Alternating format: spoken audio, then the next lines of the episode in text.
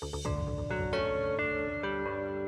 这个必须要辟谣。经常会有小伙伴说：“哎，我们看那个美国大片，哇，卫星老远啪啪啪啪啪，看到什么特工手上拿了报纸上面的字条，那那个真看不见。” 包括很多人还会问说：“你们是不是可以替代无人机？”我说：“其实不是的，因为卫星它的精准度确实比不上无人机，而且它的快速反应能力也没有无人机的效果好。但是卫星可以做的是全域无死角、高频的覆盖，很多地方深山老林，无人机也飞不进去。所以我们有时候也会跟客户讲，每一种遥感手段也都有自己的短板。但是对于客户来讲，其实很多时候他并不在意你是用哪一颗卫星，用什么样的成像手段来去解决我这个问题的。他关心的是你能不能按时、保证效率、保证准确性的把我要的东西给到我。带你认识一百个有潜力的科技创业者。Hello，大家好，欢迎收听本期的 Founder 一百栏目，我是爱跟创业者聊天的帕克。近些年啊，我国的民营航天可以说是蓬勃发展，而卫星也正在成为一个炙手可热的领域。其中，对于商业来说，应用服务则是卫星产业链中最具有商业价值的环节。就拿遥感技术来说吧，从亚马逊森林的火灾检测，到埃及棉花的产量预测，再到日本海的鳗鱼分布，卫星遥感拥有丰富的使用场景和无可替代的价值。但，这仅仅是遥感技术商业化可能性的冰山一角。本期播客，我们就邀请到了思乡科技的联合创始人刘雨婷。来跟我们分享下遥感技术的应用和未来的前景发展。同时，我们也特邀了 Founder 一百的栏目观察员王氏作为思考伙伴，一起来参与讨论。谢谢主播，我叫刘雨婷，是公司的联合创始人之一。我们公司主要是做这个遥感卫星数据的数据应用和数据服务，那么面向这个体制内的用户单位。然后，同时我们现在也在积极的拓展商业的这个用户，包括像这种大的企业，还有一些我们的金融机构，现在都是我们的付费用户。其实就是这个遥感应用啊，其实我们能聊到非常多有意思的一些应用啊。你这边就是看到有有哪些？我先跟我们简单来介绍一下吧。遥感应用其实全球啊最早的起源，其实它是一个情报侦查的这么一个工具，那么逐渐的转为民用，包括咱们手机上用的导航的这些，比如说这个。高德地图啊，你看它会有一个卫星图层，那个卫星图层上面的影像其实都是属于遥感这个领域。遥感卫星是遥感中的一种，我们叫天基。那么其实还有低空遥感，比如说像无人机，甚至还有一些地面的遥感设备。那么我们公司做的主要是天基，就是卫星这一部分的数据，就是在低轨五百公里这个轨道面上，那么通过不同的成像手段对地表的各种的。地表的自然资源，或者包括我们的人造物来进行这种观测，它更多的是以图像的方式来进行展示。那么我们从这种图像上可以提取到非常多的丰富的有效的信息，用于国家做各种各样的统计。国内是这样的，其实，在零七零八年的时候，其实离得现在并不远啊，十十四五年前，那个时候咱们国内的高分辨率的遥感卫星数据其实是非常非常缺的。大部分的这些数据都是需要进行外采的，而且我们国内的从这种硬件生产的这种成熟度上，也还没有达到一个可以工业化大批量应用的这么一个状态。但是在过去的十年间，首先是我们的基础设施，在我们不管是从这种精密仪器的制造，因为实际上为什么我我有时候也会说，国家花了这么大的力气去发展我们的航天事业，并不只是为了发个火箭、打个卫星，大家看着觉得好热闹哇，好壮观。其实。整个航天工程可以说它是一个最精密，也可以说是集大成之者的这么一个系统性工程。在这个里面，它会促进我们像材料科学、半导体各种各样的基础学科和工业产业的发展。那么，为什么国内现在遥感卫星数据可以在过去十年有一个很大的发展，也是因为我们这些基础性的。各种零组部件，包括我们的材料，出现了质的飞跃，包括我们的生产车间，包括我们的工人。遥感卫星它最大的优势就是在于在很短的时间内可以获取大面积的大量的卫星数据，或者说我们讲这种地表的信息数据。但是如果你的硬件技术不够，你的传输跟不上，你的存储。跟不上，那你拍了也是白拍，你传不下来，对吧？然后你存不了，那么你的处理速度也上不去。包括我们这些算力啊，我们比如说国内的现在这些大型的这种超算的这种技术的这种呃这种成长，其实方方面面都会传导到遥感卫星数据这种以海量卫星、呃海量数据处理为核心技术的这么一个领域。所以其实我觉得，呃，遥感这个行业的发展，并不仅仅是遥感自己这一个行业的发展，而是可以反映出咱们国家整个在工业水平和这种，特别是这种高端制造。高端技术方面整体的一个能力的提升，我不知道就是 AI 和就是这个卫星遥感的一个结合，呃，会是这个行业比较大的一个变革的一个促进的一个点吗？我觉得从长期来讲，它一定会的，因为遥感卫星数据，我们刚才一直在讲它的一个非常大的特性，就是它的数据量非常的大，那么。AI 一定会在这个里面起到一个很关键的加速器的这么一个作用，就是能够更快、更准确的去做我们的各种各样的信息提取和目标识别，并且能够把这种提取出来的信息做更加精准的分类、统计、计算，给到我们的用户提供他们有用的信息。所以从长远发展来讲，其实我非常看好，也非常看重 AI 这个技术在遥感领域的应用。但是目前的现状呢，其实它还是属于一个偏早期的状态。主要的原因其实并不是 AI 技术本身，而是在于我们现在的遥感卫星数据源，相对于其他的图像来讲，它的呃统一性还没有那么好。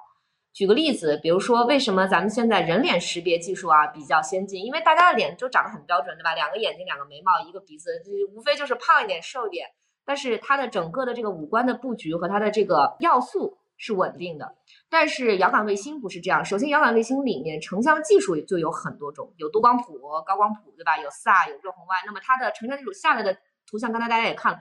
长得千变万化。首先，这个输入从根上就很不一样，这是第一。第二，即便是同一个成像手段。卫星每一颗卫星，它自己在设计制造的时候，它的指标参数也是不一样的。目前我们全球的遥感卫星都还没有达到真正的工业化、批量化生产这么一个状态。每一颗卫星和每一颗卫星之间都会有一些细微的差别，而且还要考虑到它过境时间、它拍摄的时候它的地表的气象条件、它的光照度对于图像的一些影响和误差的这些。导致一些误差的这种因素，所以可以说它这个里面的变量太多了，所以导致现在的 AI 技术可能没有办法像人脸识别这样达到一个非常高的准确度。那么我们讲可能可以解决大概百分之八十的问题，剩下百分之二十的问题还需要一方面我们自己本身卫星数据的不断的这种提升、归一化或者统一化不断的这种提升，再一方面也需要我们不断的喂给这些算法。更多的数据源，因为说白了，这个 AI 它实际上就是机器学习嘛，它是它是靠数据海量的数据喂出来的。有挺长的一段路要走吧，还有很大的发展空间。对，刚刚其实聊到了一个数据啊，包括你们其实也也也把自己看成一个就是卫星数据服务的一个公司。我觉得这里边其实有必要去，呃，相对较深度的去聊一下，就是现在的这样的一个数据的一个情况呀。呃，卫星大概获取的一个速度是怎么样的？嗯，其实遥感卫星本身它的运转速度是非常快的，一颗遥感卫星一天大概环绕地球会在十五到十六圈左右。但是它的获取的数据的效率主要然后在它的镜头，其实这个跟它的分辨率也也相关，就像咱们手机镜头一样，如果你把分辨率放大，就是你这个对吧？比如说是亚米级的这种，那必然带来的就是它的幅宽的变窄，也就是说它每一次拍的这个面积会变小。如果你想要一个大面积更高效的获取，那必然可能它的分辨率就没有办法太高，否则它可能就是带来一个造价或者它体积的一个指数倍的增长。所以这个实际上实际上它是有一个。很多指标之间要取一个均衡点。现在主流的像光学卫星，我们其实真的常商用的常用的反而是在一到两米居多，亚米级的也会用到，但是因为它的幅宽偏窄，所以它更多的是一些比较定制化的需求会多一点，或者有一些政府特定的需要。那么大面积的这种。呃，数据的话，其实一到两米用的是最多的。咱们举个例子，北京市大概是一个月大概盖个两三次，应该是没有什么问题的。如果说赶上天气气象条件好，如果用可见光的话，可能一周盖一次都是。它最快能达到多少？最快的话是这样，你你要如果说极端条件，比如说从星上成像，然后马上地面上就有配套的地面站可以进行数据回传。我们曾经测算过啊，呃呃，极端值大概会在二十分钟上下。我们去年曾经有过一次非常极端的紧急救援，就是在去年台风烟花登陆的这个期间，当时我们是为宁波地区做这个前线，因为淹了很多地方嘛，我们给他们做这个前线的救援指挥，出这个救援图，从卫星呃成像到数据回传下来，我们出报告给到前方二十七分钟，这个可以说是我觉得也算是商业的极限值了。但我比较好奇的一个点。就是这一种基于卫星遥感数据的及时性的一种一种需求，是不是普遍在增加呢？其实是这样的，咱们当然说救灾是最极端的一个情况啊，这个也是包括我们公司其实现在在应急领域做了很多的呃项目，包括也跟我们国家的这些应急单位做了很多的合作，这块其实是最能发挥遥感卫星，特别是萨卫星它的优势特性的一个领域，因为大家都知道，往往在发生自然灾害的时候。它的低空的气象条件是非常差的，那么呃，可见光就是咱们讲的这种光学卫星，它往往是没有办法成像，因为云层太厚的原因。那么地低空的像这种无人机，可能也没有办法起降，对吧？然后甚至人就更进不去了。在这个时候，萨卫星往往是唯一能够最快时间了解到前线救援情况的这种，或者说前线这种受灾情况的一种有效的数据获取手段。而在这个时候，可能你早十分钟、早半个小时能够获取到这个数据的回传。就可能意味着多少条生命，甚至是多以及多少的这个财产的这种挽回，对吧？所以这个我们经常讲，遥感卫星最高的使命，或者说它最高的价值，皇王冠上的 明珠，就是它能够救救人。对，当然这个是在应急领域。除了这个以外，其实我们感觉到现在越来越多的行业对于数据的及时性要求也在不断提升。比如说，这样举个例子，我们现在呃，也是我们公司做的比较探索的比较多的一个领域，就是在金融投资。那金融投资其实说白了，投资这个东西就是两件事儿，我知道你不知道，或者我知道的比你早，其实打的就是一个信息差，对吧？那如果所有的信息市场上都知道，它一定反映到了价格上面。那么在这种时候，金融投资者他肯定是希望越快、越早、越准确的拿到这个数据信息，对于他能够有更大的一个套利的空间。所以，比如说我们最开始推出的一些金融指数产品是。以月度更新的方式提供出去，那很快客户就会说你能不能提高到双周，你能不能提高到周，甚至说你能不能提供到日，对吧？你如果提供到日，你的价格往上翻多少倍也 OK，但是你对我的这种投资引导的这种价值也是指数级的往上涨，所以这样的需求在不断的涌现。包括我们在呃商业一些能源领域，我们做的也是这种呃，比如说它的这种输电管廊啊，或者是它这种矿区的一些安全监测，那这个对他们来说也是一个会，对吧？会会这个。这个这个致命的一个问题，那么他们也肯定是希望能够更多更高频的获取到数据。像我们现在卫星数据相对于地面设备来讲，一个比较大的区别就是在于卫星数据没有办法做到实时。这个其实也是因为最根本的原因，还是因为我们的数据源本身还不够充沛。对我们谈到了这样的一个数据源呀，就是我们现在就是数据源会来自于哪里呢？是是我们自己的一个卫星的数据呢，还是说也会采购一些，就是这里面也会有开源的数据，是吧？我们正在做自己的第一批卫星的这个星座的研制，在今年年底的时候就会发射。那么在此之前，我们主要都是采购的国内外的民商的卫星数据源，当然也包括一些开源的数据源，公益类的卫星，我们也有在使用。对，基本上像国内的常见的高分、高景资源系列，包括国外的像 Maxtra 的，呃，这个空客的，像意大利 Cosmo，就是基本上你在市场上见到的主流的民商卫星数据源，我们都有在用。然后另外一个维度呢，其实我觉得可能就是所谓数据卫星数据遥感数据的一个分辨率的问题啊，就现在能达到嗯多清的一个分辨率。我们现在看到，你像国内的话，呃，按照国家这个。高分的管理办法，民用的卫星数据，呃，可见光的不能优于零点五米，然后萨的不能优于一米，呃，热红外的不能优于十米，这个是民用的线，但实际上，呃，体制内它肯定会有更高分辨率的了。国外的话，我们目前看到最新出来的美国的已经有到零点一，甚至呃零点一五到零点一米分辨率的这种光学卫星，这个已经是非常非常的清楚。零点一一米什么概念？就是经常会有人问，什么叫零点一米的分辨率？就是你的，呃，图像上的一个像素点，它的边长就是零点一乘零点一，也就意味着只要一个物体它大于了零点一乘一零点一这么大一个面积，我就可以把它跟旁边的这个物体进行区分。比如说像合成孔径雷达，现在米米米级的甚至亚米级的也有这样的数据源出现。那么，呃，做到地面具体的像差分干涉之后。呃，地面的这种沉降形变的分辨率精度就可以到毫米级别，还是有非常大的实用价值的。它能到这样的一个力度，我就我觉得真的能够解锁出非常大的一个想象的一个空间呀。毕竟如果在天上就看见我我出门拿的喝的到底是什么水，我觉得。呃，这个。这个必须要辟谣一下啊，就是经常会有小伙伴说，哎，我们看那个美国大片，哇，卫星老远啪啪啪啪啪看到什么什么哪一个什么特工手上拿了报纸上面的字条，那那个真看不见，那那个真的看不见。对，我们可以我们可以数出，我可以看出大概看出你们家是三厢车还是两厢车，这个没问题。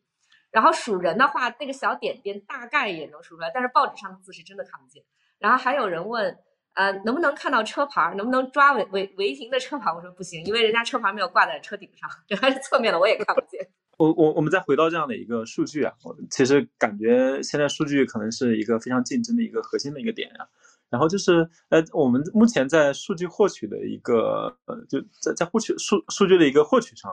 就是我们现在是卡在什么样的一个环节上呢？就这这样的一个环节有个比较大的一个提升之后，我们可能就解决了数据获取这样的一个问题了。其实数据获取有几个方面吧，一个是本身卫星数量距离需求啊，还是有很大的增长空间。虽然咱们不管是国内还是国外，它的卫星数量都在出现大幅的增长，但是需求增长的其实更快，这是一个。再一个也是受限于我们整个的一个数传带宽的一个限制，因为目前。呃，绝大部分的遥感卫星，它的影像回传还是要靠地面的地面终端、地面站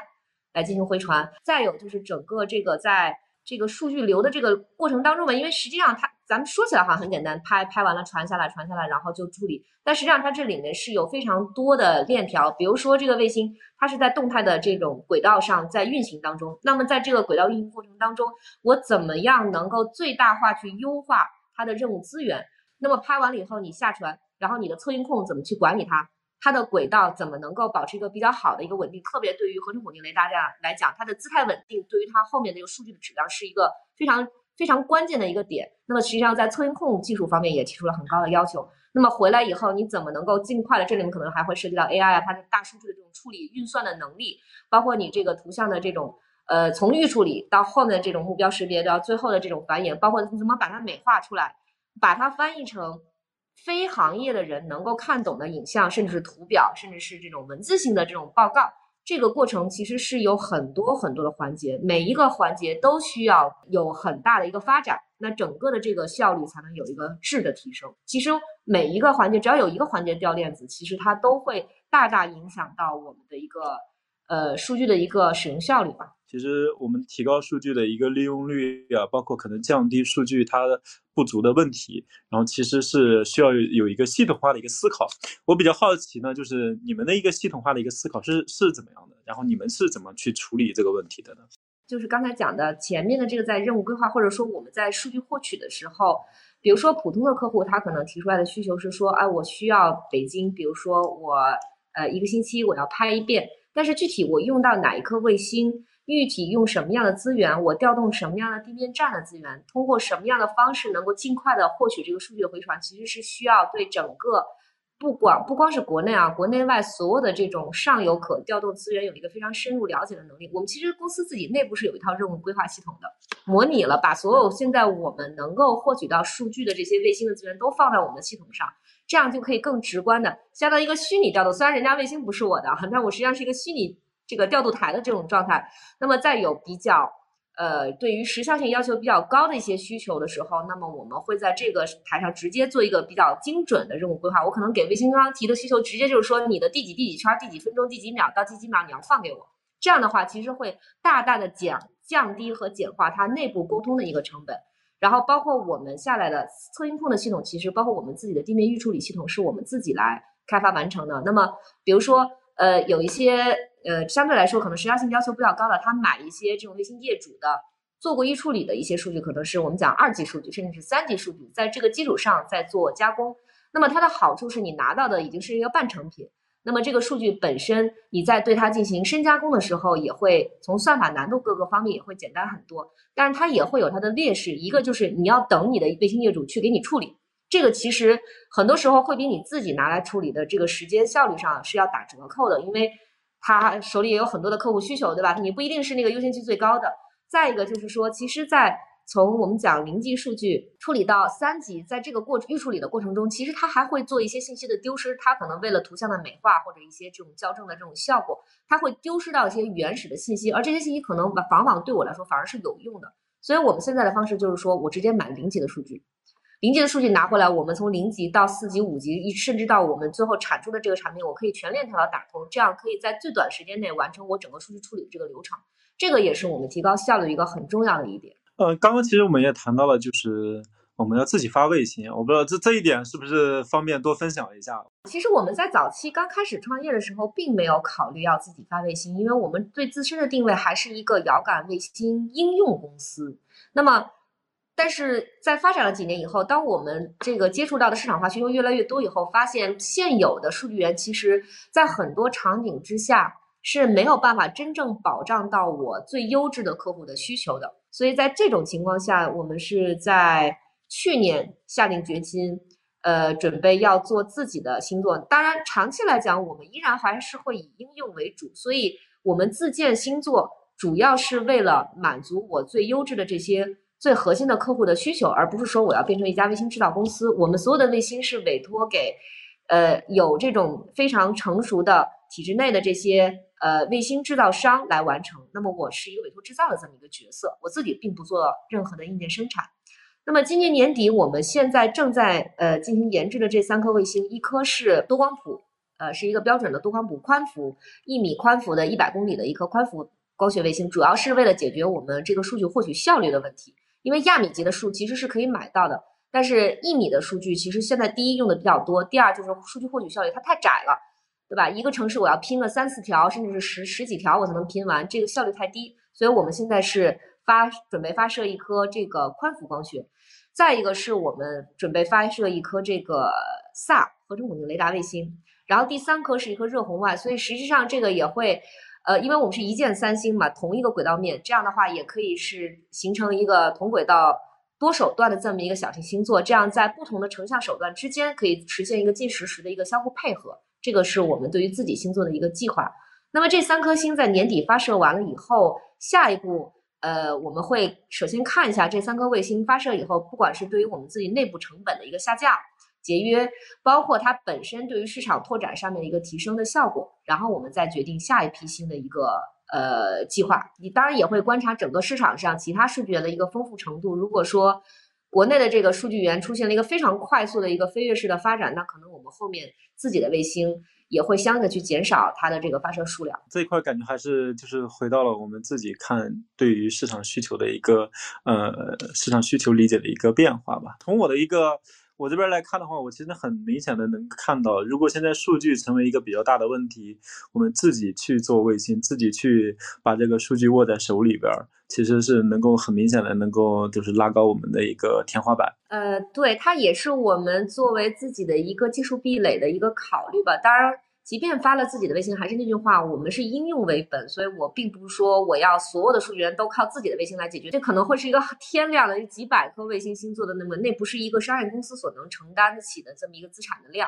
但是我们要有要解决有无的问题。我们刚刚其实就是回到啊，就是我们刚刚其实聊了非常多关于数据的一个一个点，包括数据的获取啊，包括可能现在。或许卡在什么样的一个问题？我们这个行业核心的竞争点会就是数据吗？我觉得并不是这样的。现在大家都在谈数据源，只是因为数据源现在还没有丰富到大家随手可用的一个状态。就好像说，二十年前大家讲，可能我们卡的是卡在我们的铁路上面，但是当你的高铁的设施建设、基础建设设施上来以后，更多的还是拼的是后面的技术。所以我觉得数据源只是现阶段的一个现状，它并不会一直成为我们卡脖子的一个问题。当这个基础设施的问题解决以后，更多最后拼的还是算法，特别是多元数据融合的算法。因为咱们讲遥感的不同的这个成像手段，它其实是有自己的呃优势的应用场景。每一种遥感手段它都有自己的短板，也都有自己的短板。所以很多时候。但是对于客户来讲，其实很多时候他并不在意你是用哪一颗卫星，用什么样的成像手段来去解决我这个问题的。他关心的是你能不能按时保证效率、保证准确性的把我要的东西给到我。那么在这个里面，我们就需要把多种的遥感手段，甚至还要一些其他的这种低空的，甚至地面的一些设备的这种数据源都能够融合进来，才能够更好的满足我们客户的需求。这个是从技术的角度。另一个角度，我觉得是产品，因为其实。这个也是这个行业的一个特性吧，因为绝大部分的这个商业的团队其实原来都是来源于体制内。那么体制内的话，它面对的用户，我们讲其实都是高端用户，这些用户本身可能都是专业背景出身，对于这个技术的理解是很深的，所以用户和这个呃技术团队在沟通的时候，它的这种沟通障碍是比较小的。但是进入到商业市场，你会发现，用户对于这种新的技术，它的了解是非常有限的。翻译成大家能够看懂的这种语言或者数字或者是文字，是产品定型上需要迈出的一大步。我们之前就是早期的时候，经常会发现，包括我自己跟我的技术团队，经常有的时候聊着聊就发现他们就掉沟，我就老说你们俩又掉沟里了。但往往这个东西可能你你所追求的技术上的极致，并不是对于客户来说真正最有价值或者他最愿意付费的点。那在这个中间其实是有一个非常大的一个沟通的鸿沟。包括还有遥感数据，它本身暂时还做不到这种实时，或者说它的这种服务这种响应效率的问题，经常跟客户的需求中间会差着这么一公里。有的时候这一公里可能是差在分辨率上，有的时候可能是差在这种时间响应速度上，有的时间时候可能是差在这种呃时空分辨率，就是我们讲这种分辨呃这种时间的重访周期上。那你怎么去填这个一公里？你不可能指望说客户降低自己的需求，那他会觉得我花这么多钱，对吧？这个东西就没有那么大的意义。那你怎么想其他的方法，或者用别的这种技术手段，把最后这一公里去解决？其实这个也是产品定型中我们经常碰到的一个问题。这个做这个卫星数据服务，它到底是哎怎么是怎么一种收费呢？呃，收费其实是这样的啊，咱们传统来讲，遥感卫星它的收费是跟它的数据量相关的。为什么呢？因为首先我们买数据的时候，我们的这个技术在我们买的大米就是按按数据量来进行付费的，比如说。呃，亚米级的零点五的这个光学影像，一平方公里平均多少钱？多少平方公里起售？它是按数量走的。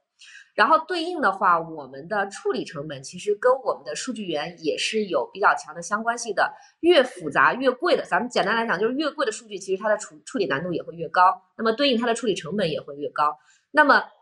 在传统的这种应用领域，往往你给客户去报价，特别是政府类的客户报价的时候，它实际上是有点像一锤子，也不能叫一锤子，它是一次性的把所有的成本都会由这一个客户来承担。也就是说，举个例子，比如说，呃，这个宁波，我希望一年给我拍四遍我所有辖区内所有的水稻的稻田，那我可能就会测算宁波一共有多少万亩的水稻，那么盖一次的数据成本是多少，对应处理成本，呃，那个处理成本是多少，然后乘以四。差不多，这就是我的一个报价。基本或者有的时候我可能会摊，比如说到平均每一亩是几块钱还是几毛钱这样去报。但是新的客户他很多时候就不太接受这种报价了。比如说，特别是这种标准化的产品，像呃我们给能源企业做的一些有点像偏市场调研或者是咨询，包括也有一些农产品的公司，他做市场调研，那么他可能就是希望花一个比较小的钱，获取一个比较宏观的一个数据的一个总的这么一个。呃，结论性的东西，它不需要精确到每一亩发生了什么，它需要知道的是，可能整个主产区甚至整个主产国在发生什么。那不可能按照政府的这种方式去买单，那这个就是一个天价。那这样的话，首先我们会在数据源的选择上做一进行区分，就是按订阅账号制，一年，比如说一年按月度更新，一共是十二期数据，定一年是多少钱？按账号走。所以会有不同的收费模式。比如我其实是在你们的一些官网，其实是看见，就是说你们的一些呃合作伙伴，包括这个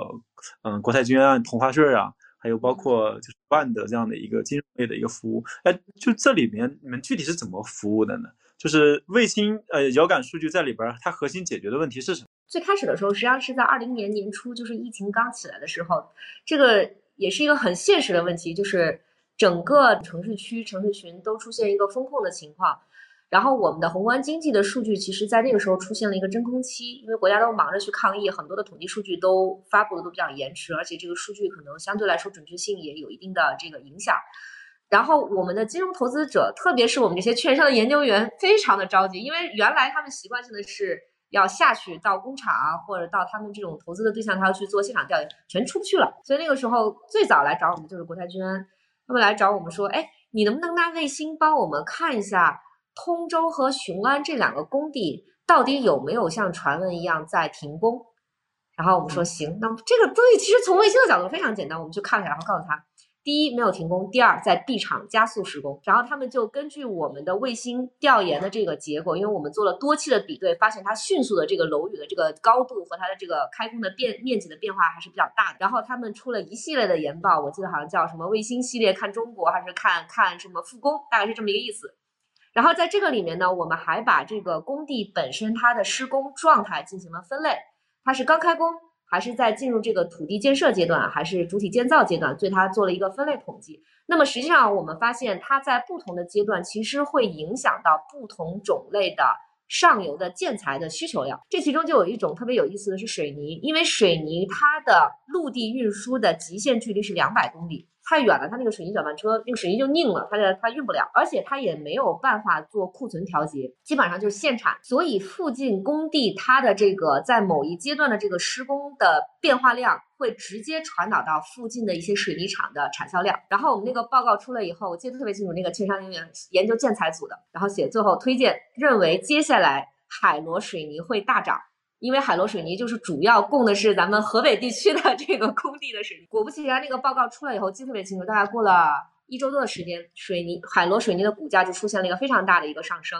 然后那个券商人员特别开心给我打电话说：“哎，刘总，你看见没有？水海螺水泥真的涨了。我们第一次尝试的时候都没有想到会收到这么好的一个效果。然后当时那几期研报出来以后，在整个市场上引引起了非常大的反响，很多的金融投资机构就都找到我们来问说：哎，你这个东西你还能看哪？”你还能看什么？然后就有很多各种各样的需求过来，所以后来我们发现，哦，OK，本身国内固定资产投资，特别是基建这一块，就是大家非常关注，而且是持续性关注的一个宏观经济的指标。所以我们从那个时候开始，觉得这个东西我可以做持续性的发布，因为确实也有很多客户提到这样的需求过来，说你们能不能以后稳定的来进行监测？我可能每期报告我都需要。这也是我们第一个金融投资产品，最后定的叫。中国城市建筑呃开工指数覆盖了咱们国家的京津冀、长三角和珠三角。珠三角其实不仅是珠三角，整个广东省我们都有覆盖。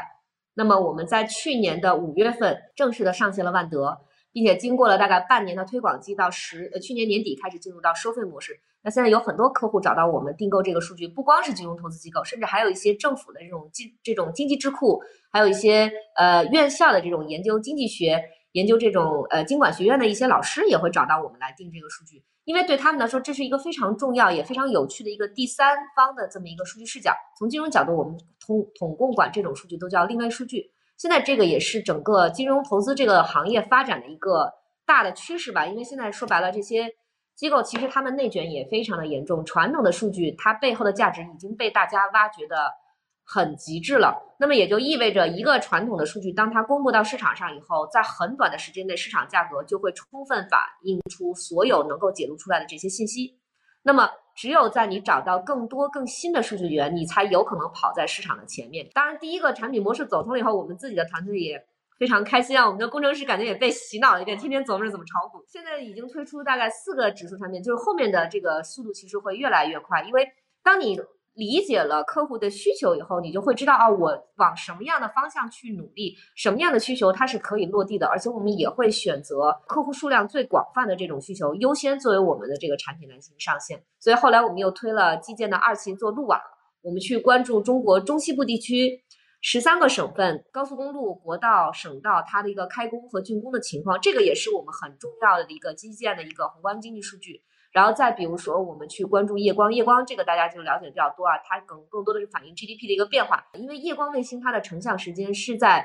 零点当地时间零点到凌晨四点期间，所以它其实跟居民的这种消费活动没有太大关系，主要反映的是一个工业活动的情况。在正常的情况下，除非你比如说疫情啊这种大面积的关停，它不会出现。在短时间内出现一个这个灯光强度的下降，这相当于是有反城市化进程，所以在那个时候我们就发现确实是有比较明显的一个这个灯光亮度的下降，说明它的缺电现象是比较严重的。当时也给他们做这种能源价格的预测上面提供了一个很好的帮助。对，因为我们之前创业真真秀来的嘉宾请过碳中和做这一个呃，就是企业内部的这个。碳资产 SaaS 这一块的一个公司，我比较好奇，已经能够看到一些讨论了，就是用卫星遥感去做这一个，呃，森林碳汇的一个监测。我不知道整总体这一块的市场到底是处在一个什么样的一个情况，就它足够成熟了吗？它会这里边面临着什么样的一个核心的一个一些挑战呢？我觉得在碳汇这块啊，从去年开始，其实双碳这个话题就变得非常的火热，大家很多人都在关注。确实，我觉得在。特别在碳汇这一侧，因为碳汇主要指的是咱们自然资源这一侧，那么遥感确实能发挥非常大的一个作用。但是我们必须要讲，遥感在双碳这个领域，它更多的是一个工具的角色，而不是一个决定性的一个核心的一个算法。在双碳这个领域，核心的算法实际上是我们讲环评或者说生态农业林业这个生态领域，他们所对应的这个我们叫碳汇指标的这个计算，这些公式实际上是它最核心的计算它碳汇量的依据。举个例子，比如说一棵三年树龄的杨树，它对应每年它的能够产生的碳汇量是多少？这个是有一个严格的计算公式的。这个东西并不是遥感能做的，遥感能做的是我能够告诉你这一个地方现在有多少棵。三年的杨树有多少棵？五年的杨树有多少棵？比如说十年的啊松树，这个是遥感能做的。也就是说，你给需要一个很关键的一个输入，这个我们叫这个这个这个碳汇的这个指标算法。现在国家呃按照，因为我们公司本身也是北京绿色交易所的这个成员单位，那么我们也去参与过很多的学习。我们有时候也会跟客户讲遥感。它确实能看到很多东西，但它遥感技术本身不是万能的，它有它的优势，也有它不擅长的领域，更多的还是需要更多的不同的技术来进行相互配合。包括很多人还会问说，你们跟无人机如果有了你们，是不是可以替代无人机？举个例子，比如说像我们在电网这个领域去应用的时候，早期的电网巡线最早靠人，那么最近这几年主要是靠无人机来进行巡线。那呢，他们就会问说，那你上了卫星是不是无人机就不用了？我说其实不是的，因为卫星它的精准度确实比不上无人机，而且它的快速反应能力也没有无人机的效果好。但是卫星可以做的是全域无死角、高频的覆盖，很多地方深山老林进去，无人机也飞不进去。它有这个飞行半径，包括在比如说像咱们云贵川地区，它气象条件山间的气象条件比较复杂多变，就之前发生过。本来无人机是去巡线看看有没有风险，结果一阵妖风过来，吧嗒自己掉在线上，还挂挂在线上，引发了火灾。就 就是排查风险的人引发了风险，这个就搞得他们很恼火。那么卫星可以做的就是，我把全域的这个管廊输电安全的这个线路给你做相对粗颗粒的这种普查，把你的高风险的地区抓取出来。那么你就可以有针对性的在有限的预算条件下，把你的好钢用到你的刀刃上，把你的无人机、你的地面设备、你的人员派驻到这些风险最集中的地区。这样的话，就可以更好的去提高它整个的一个风险管理的能力，同时又不增加它的预算成本。这个是就是非常典型的卫星和其他的技术手段来进行融合的一个案例。你们看那么多场景，那那么多应用的一些需求，就你们自己选择的一些逻辑是，如果归纳的话。嗯，会是什么呢？我们其实，在选择进入的行业领域，包括我们，即便在同一个行业里，客户提过来的这些，对吧？这个这个五花八门的需求里面，我们选择什么来作为我们主要的研发和产品的方向，其实会做很多的系统性的思考。其实说白了，最核心的，你一定要去解决三个问题中的至少其中一个。第一个，要么就是这个东西现在市场上没有，你是解决了它有无的问题，这种产品，而且。它又是遥感技术所擅长的领域，那么它就值得去深入研究。第二种是你能够帮他赚大钱的，他花小钱买了你的产品，反过来他可以赚很多的钱，他才会有付费的动力。第三个，你能够救他的命，不管是对于政府来讲，比如说应急或者环保，可能是一票否决，还是说对于企业来讲，它的风控或者是它的一些这种非常关键的，会影响到它生死存亡的一些关键点。所以我觉得，其实不光是遥感，很多的技术，我觉得都是这样。在做产品的时候，一定要想清楚客户为什么要买你的东西，而且客户愿意花什么样的钱去买你的东西。你要把这个问题想清楚了，才有可能真正做出好的产品。另外一个，其实就是我们感觉看到了非常多的应用，这里边有一个比较大的问题，就是哎，你怎么去处理这一种需求的标准化跟个性之间的一个平衡的一些问题？这个领域比较有前景的公司，它其实能够把这个需求给规模化的一种满足。就是你你本身是怎么看，就这种需求的标准化跟个性化？就这个平衡的这个问题呢？首先，我觉得从长远来讲，遥感服务做平台化的服务，未来会是一个趋势。但是在现在这个阶段，可能它的发展还会比较受限。主要原因是因为客户群体还不够大。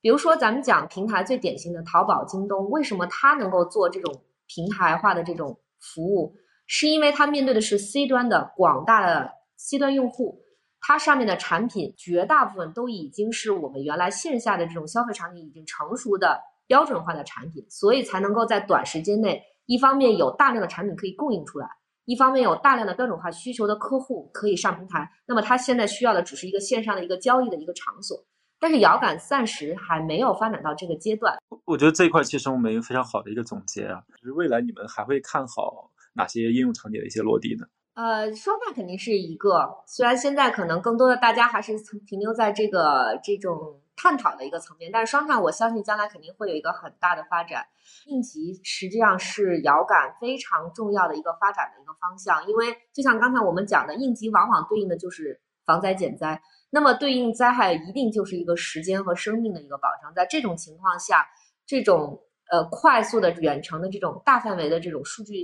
搜集的方式，一定会在这个领域做很大的一个突破，这个是我的一个看法。感谢刘总跟我们分享了这个行业其实非常多的一个认知啊。其实我们能够看到这里边其实有非常多有趣的应用在慢慢的在涌现，甚至更多有价值的应用也都通过这个卫星遥感这样的一个应用在慢慢的一个起来。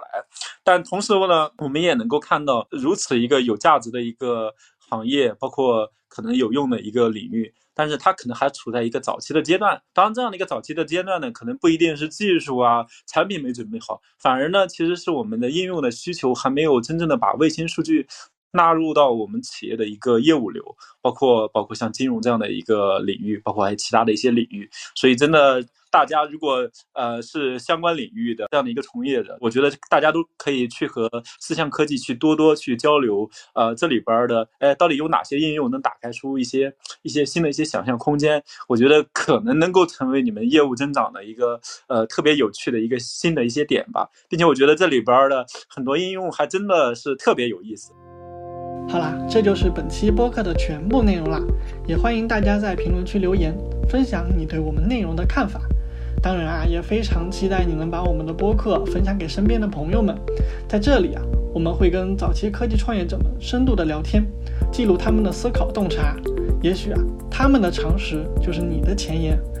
最后啊，也欢迎大家关注我们的视频号 Founder Park。每周我们也会邀请创业者与观众来实时交流和分享。最后呀，再次感谢大家的聆听，我们下期播客再见。